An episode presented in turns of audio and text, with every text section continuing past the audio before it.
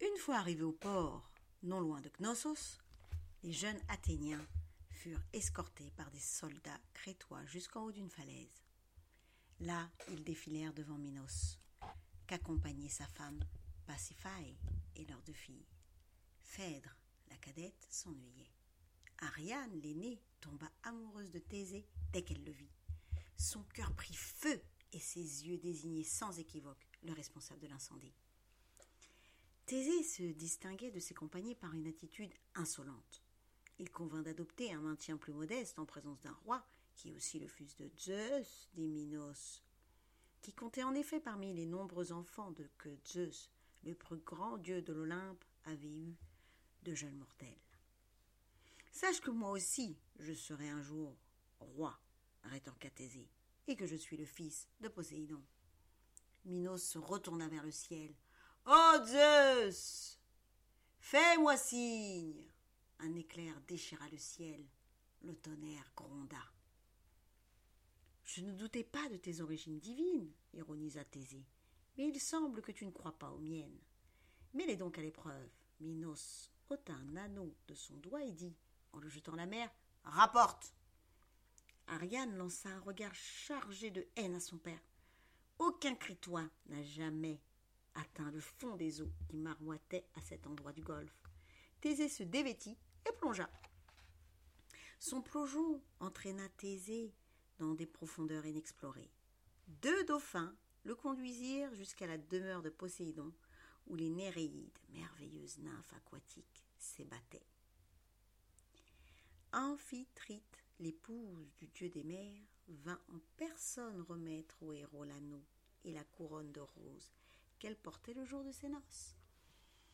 Quand tous le croyaient mort, Thésée surgit des flots, brandissant non pas seulement l'anneau du seigneur de Knossos, mais surtout la couronne légendaire d'Amphitrite. Minos dut ravaler son dépit et applaudir l'exploit. Qu'importe, cet insolent mourra demain dans le labyrinthe. On se rendit du port à Knossos. Là, Thésée et ses compagnons furent conduits dans une villa plaisante, confortable, mais bien gardée. De son côté, Ariane alla trouver Dédale. L'architecte du labyrinthe doit bien savoir le moyen d'en sortir, se disait-elle à juste titre. Et habilement, elle se confiait. Elle se fit confier la précieuse information. De là, elle se rendit à la villa où dormaient les Athéniens, et réussit à s'introduire auprès de Thésée. Doucement, elle le réveilla et lui apprit comment il retrouverait son chemin dans cette cité piège, tout simplement grâce à un fil qui déroulerait tout au long de son parcours et qui le guiderait à son retour. D'abord méfiant, Thésée se demanda pourquoi la fille de Minos voulait l'aider. Puis il lut dans ses yeux qu'elle l'aimait d'un amour farouche. Très bien, lui dit-il, donne-moi ce fil. Je te le donnerai demain, répliqua Ariane, si tu promets de m'épouser après que tu auras vaincu le Minotaure. Thésée promit. Un officier de l'armée de Minos réveilla les prisonniers avant l'aurore. Un copier repas leur fut servi. Ils firent leurs ablutions et se mirent en route, escortés de l'officier et de quarante soldats. La petite troupe sortit de Knossos comme le soleil se levait. Ils cheminèrent parmi les chênes, les oliviers et les eucalyptus d'une vallée luxuriante. Peu à peu, arbres et bosquets s'espacèrent. Après deux heures de marche, Thésée aperçut au loin des fortifications massives dressées au milieu d'une plaine aride. Ariane se tenait à l'entrée du labyrinthe. Quand Thésée la frôla, elle lui remit discrètement une grosse pelote de fil.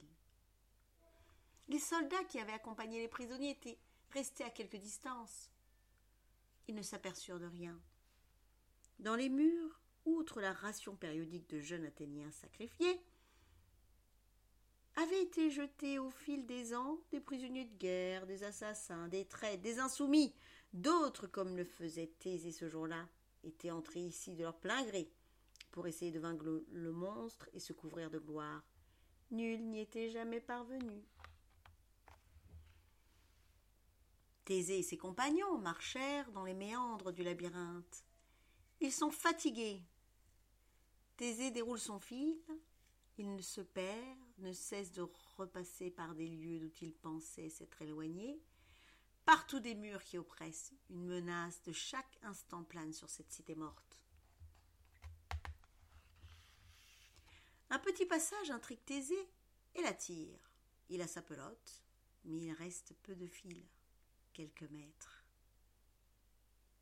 Il ne pourra plus aller bien loin. Soudain, il voit le Minotaure. L'homme taureau est au bain, il semble assoupi. Thésée ôte ses vêtements, il veut être libre de ses mouvements pour combattre le monstre.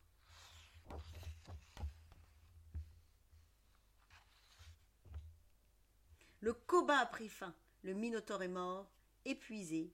Thésée rejoint ses compagnons. Une jeune fille pense ses blessures, il s'endort. Comme chaque soir, Arienne sort par la fenêtre de sa chambre et court jusqu'à l'entrée du labyrinthe. Elle supplie les dieux de hâter le retour de Thésée. Elle sait que s'il vint le Minotaure, il attendra la nuit noire pour sortir de la cité d'où nul encore n'est revenu. Le voilà enfin soutenu par deux camarades. Sans un mot, le groupe se hâte de regagner le port de Knossos. On assomme quelques gardes, le navire athénien est encore là, le capitaine avait prétexté une avarie à réparer pour rester à quai. Il hisse la voile et prend le large. Pendant la traversée, la tendre Ariane cajole Thésée. Mais il se dérobe aux caresses, devient distant. En promettant le mariage à celle qui venait à son secours, le héros n'avait pas examiné de près ses sentiments. Or, il n'est pas amoureux de la fille, de la fille aînée de Minos. Ariane de ce côté n'a-t-elle pas exercé un chantage? Je te sauve si tu m'épouses L'île de Naxos est en vue. Thésée décide de faire une escale dans une crique accueillante. Tellement accueillante qu'Ariane s'allonge sur le sable tiède et s'endort. À son réveil, elle est seule. Plus de navire, plus personne. Voici l'aurore. De la côte grecque, une sentinelle aperçoit le navire. Elle court avertir le roi. Égée se fait conduire en hâte sur la falaise. Ses yeux de vieil homme ne voient d'abord qu'une tache sur l'horizon. Peu à peu, la silhouette du vaisseau se précise. La voile, noire Thésée est donc mort. Égée hurle de douleur, se jette dans les flots et disparaît dans la mort, dans la mer qui porte aujourd'hui son nom. Ivre de gloire, Thésée approche d'Athènes. Dans son esprit enfiévré, le visage de sa mère se mêle aux scènes de victoire. Il aimerait tant qu'elle assiste à son triomphe. Il n'a pas pensé un instant à remplacer la voile noire par une voile blanche, comme il avait promis de le faire s'il revenait, sauf de l'expédition crétoise. Au port, on pleure le vieux roi, la nouvelle de sa fin anéantie. Thésée. Le peuple, lui, oublie tout chagrin à la vue des jeunes Athéniens rescapés débarquant du navire. C'est un jour étrange, en équilibre entre deuil et joie. Thésée médite. S'il a prouvé sa valeur guerrière et son courage, il n'a pas brillé par la sagesse. Il décide de changer. Son exploit le plus grand, se promet-il, celui qui restera dans les mémoires, sera de devenir un roi posé, humble et juste. Et Ariane, professeur Rassure-toi, elle fut vite consolée par Dionysos, le dieu de la vigne. Il n'avait pas les muscles de Thésée, mais il était doux, sensible et drôle. Il suppléra Ariane et la rendit heureuse. Et Thésée, que devint-il? Thésée fut un excellent roi, mais contrairement à son vœu, ce furent les exploits d'avant son règne qui restèrent célèbres. Pourtant, il fit de grandes réformes et donna le pouvoir au peuple, avec un gouvernement de simples citoyens élus qui votait les lois. Il fut en somme l'inventeur de la démocratie, ce système politique encore en usage de nos jours, le meilleur, paraît-il, de tous ceux que les hommes ont essayé. Mais Thésée a-t-il vraiment existé? Comment imaginer les amours de sa mère avec le dieu de la mer? Comment croire au Minotaure? Je suis convaincu que Thésée a existé, mais son histoire très ancienne, mille et mille fois racontée, a été peu à peu transformée enjolivé par des générations de conteurs à l'imagination fertile, répondant aux besoins que les auditoires d'entendre les récits héroïques. C'est ainsi que naissent les légendes.